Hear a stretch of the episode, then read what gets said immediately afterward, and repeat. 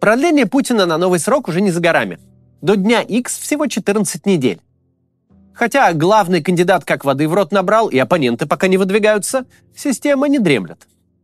Она вовсю готовится к процедуре, которая вряд ли пройдет гладко. Мы видим, как они пытаются скрытно выдвинуться, не очень-то уверенно они себя чувствуют, это видно по многим причинам. И казалось бы, а почему? Всем же ясно, кто должен вскоре произнести инаугурационную речь. Но дело в том, что до инаугурации еще надо добраться. На пути к ней все еще стоит, пусть и формальная на первый взгляд, но электоральная процедура. И система отлично понимает, что не так-то уж и важны объявленные результаты. В принципе, заранее всем известно, что объявят. Важно то, как эта процедура проходит и что там реально на ней произойдет. А также важны последствия после оглашения этих результатов.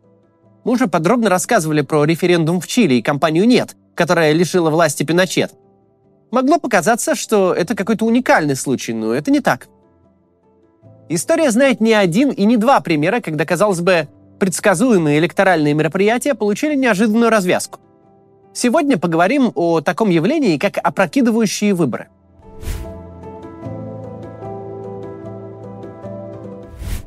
Что вообще такое опрокидывающие выборы?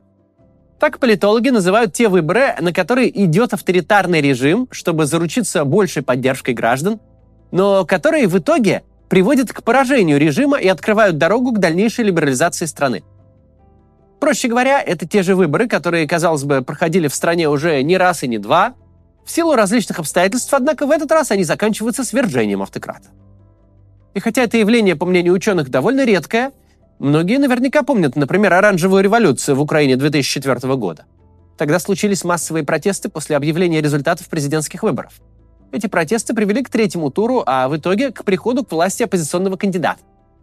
Подобных примеров в истории наберется где-то с десяток. Но в этом видео я расскажу лишь про два. Мы поговорим об опрокидывающих выборах в странах, где оппозиция имела опыт полного или частичного бойкота предыдущего электорального цикла, как у нас –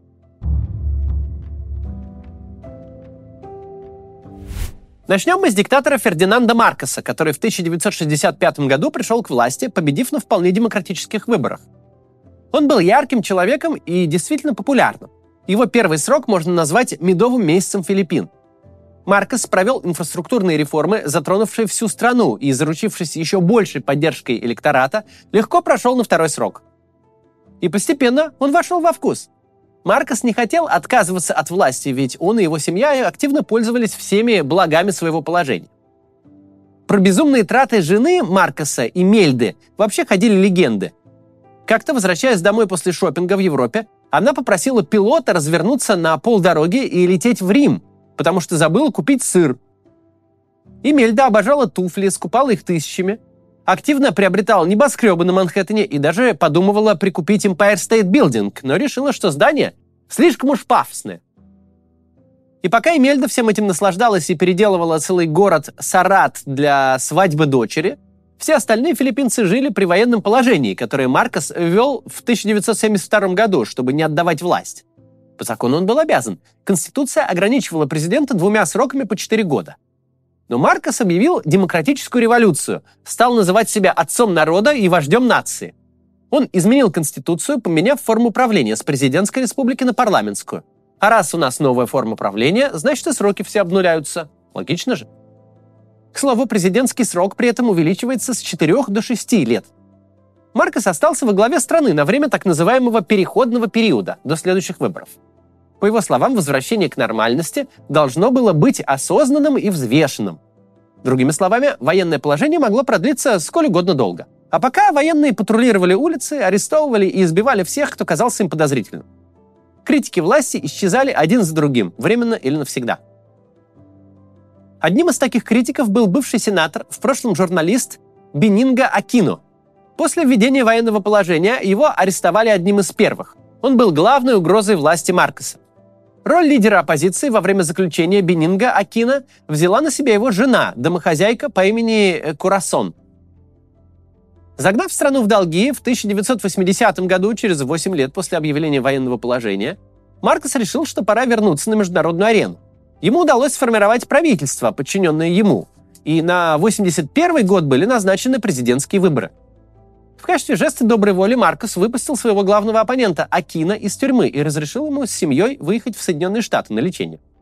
Лидеру оппозиции требовалась операция на сердце. И вот выборы. На них Маркос одержал триумфальную победу, получив 88% голосов. А почему? Потому что оппозиция бойкотировала процедуру. Они не верили, что выборы пройдут честно. В 1983 году оппозиционер Акина решил вернуться домой из изгнания – он знал, что по возвращению его могла ждать не только тюрьма, но и смертная казнь. Да, ему действительно вынесли смертный приговор, причем по совершенно надуманному поводу. Но Акино хотел убедить Маркоса передать власть мирно. В аэропорту Манилы его встречали не только военные, но и сторонники, которые видели в Акино будущего президента. У них были повязаны желтые ленты. Это символ из популярной песни. Там желтую ленту повязывали на дерево как знак для возвращающегося военнопленного, что его ждут дома – Практически сразу после приземления Акина его взяли под арест, и меньше чем через минуту после этого застрелили. По стране прокатилась волна протестов. К процессии во время похорон Акина присоединились около двух миллионов человек. Желтый стал цветом оппозиции, которая теперь объединилась и выдвинула на президентские выборы 1986 года Корасон Акино, жену убитого.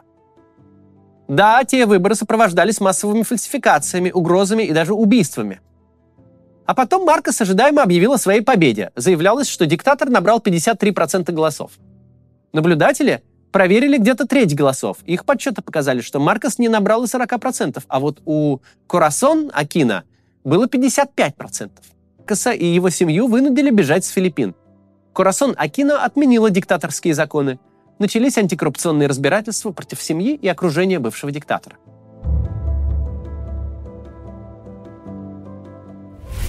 Кто-то скажет, что к нам это совершенно неприменимо, потому что Филиппины — это далеко и на нас вообще не похоже.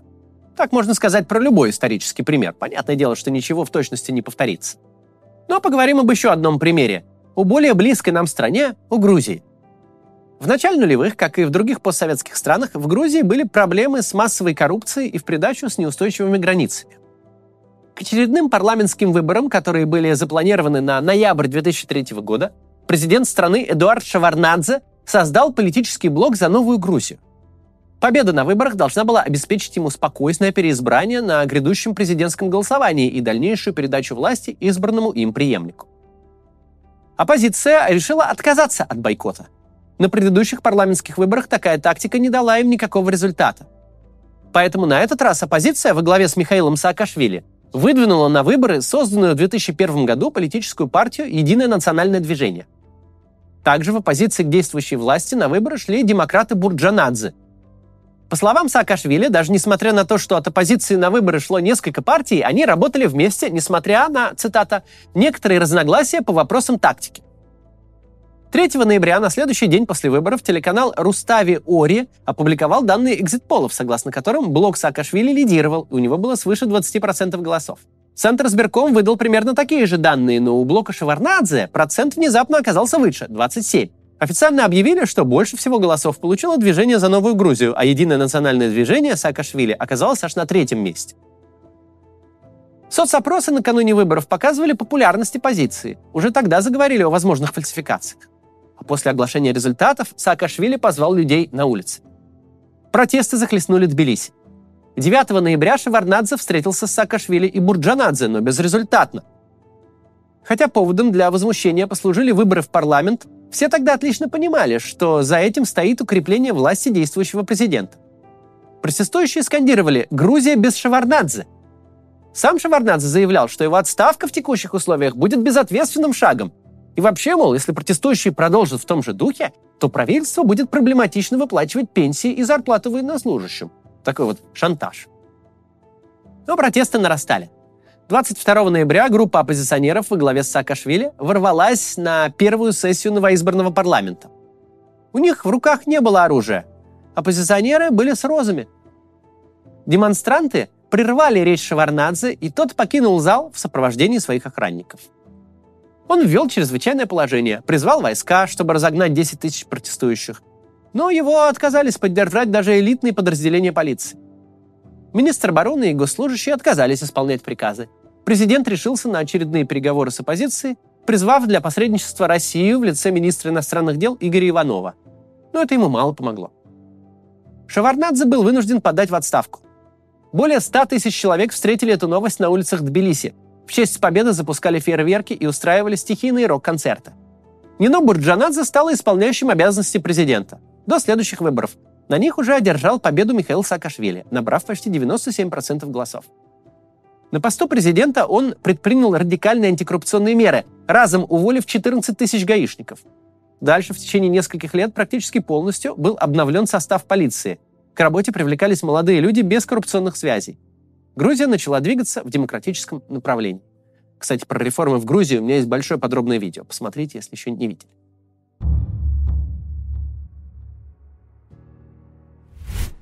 Удачных примеров опрокидывающих выборов было больше, чем неудачных. Кроме Украины, Грузии и Филиппин, победой над автократиями через электоральные мероприятия могут похвастаться Чили в 88-м, Польша в 89-м, Югославия в 2000-м. Если диктатора не свергают насильственным путем и не убивают, а он соглашается сдать полномочия после провальных выборов, неважно, сам или под давлением недовольных элит или народа, то в таком случае можно ожидать, что общество пойдет по пути демократизации. Это хороший шанс избежать более болезненных сценариев, которые хорошо известны историкам. Конечно, нередко бывает, что медовые демократические годы заканчиваются, и страну снова склонят к диктатуре. Например, на Филиппинах на выборах президента в прошлом году победил сын свергнутого диктатора Фердинанд Маркос-младший. При этом нельзя сказать, что он отстранился от семьи и прошлого. Напротив, он неоднократно называл своего отца политическим гением. А в Грузии правящая партия недавно пыталась протолкнуть э, свой закон об иностранных агентах, что привело к массовым протестам. Но это не значит, что у нас нет шанса на перемены. Да, это шанс, без каких-либо гарантий но мы можем им воспользоваться. Это получилось у граждан Украины. Получилось бы и в Беларуси, если бы Путин не помог соседу-диктатору удержать власть. Опрокидывающие выборы – это лом, которым мы можем выломать ржавеющую дверь системы. Потом нам придется взять в руки другие инструменты и построить новую страну таким образом, чтобы она стала несъедобна для будущих автократов, если таковые объявятся. Но сейчас важно держать в голове, что дело совсем не в результатах так называемых выборов, точно уж не в тех, которые объявят. Дело в том, сможет ли оппозиция перевернуть ситуацию в свою пользу. Хватит ли у нас воли к переменам, чтобы объединиться и отложить разногласия до лучших времен? Хватит ли сил, чтобы показать согражданам, элитам и всему миру, что никакой поддержки у Путина нет? Сделать так, чтобы все это понимали. Зависит от нас.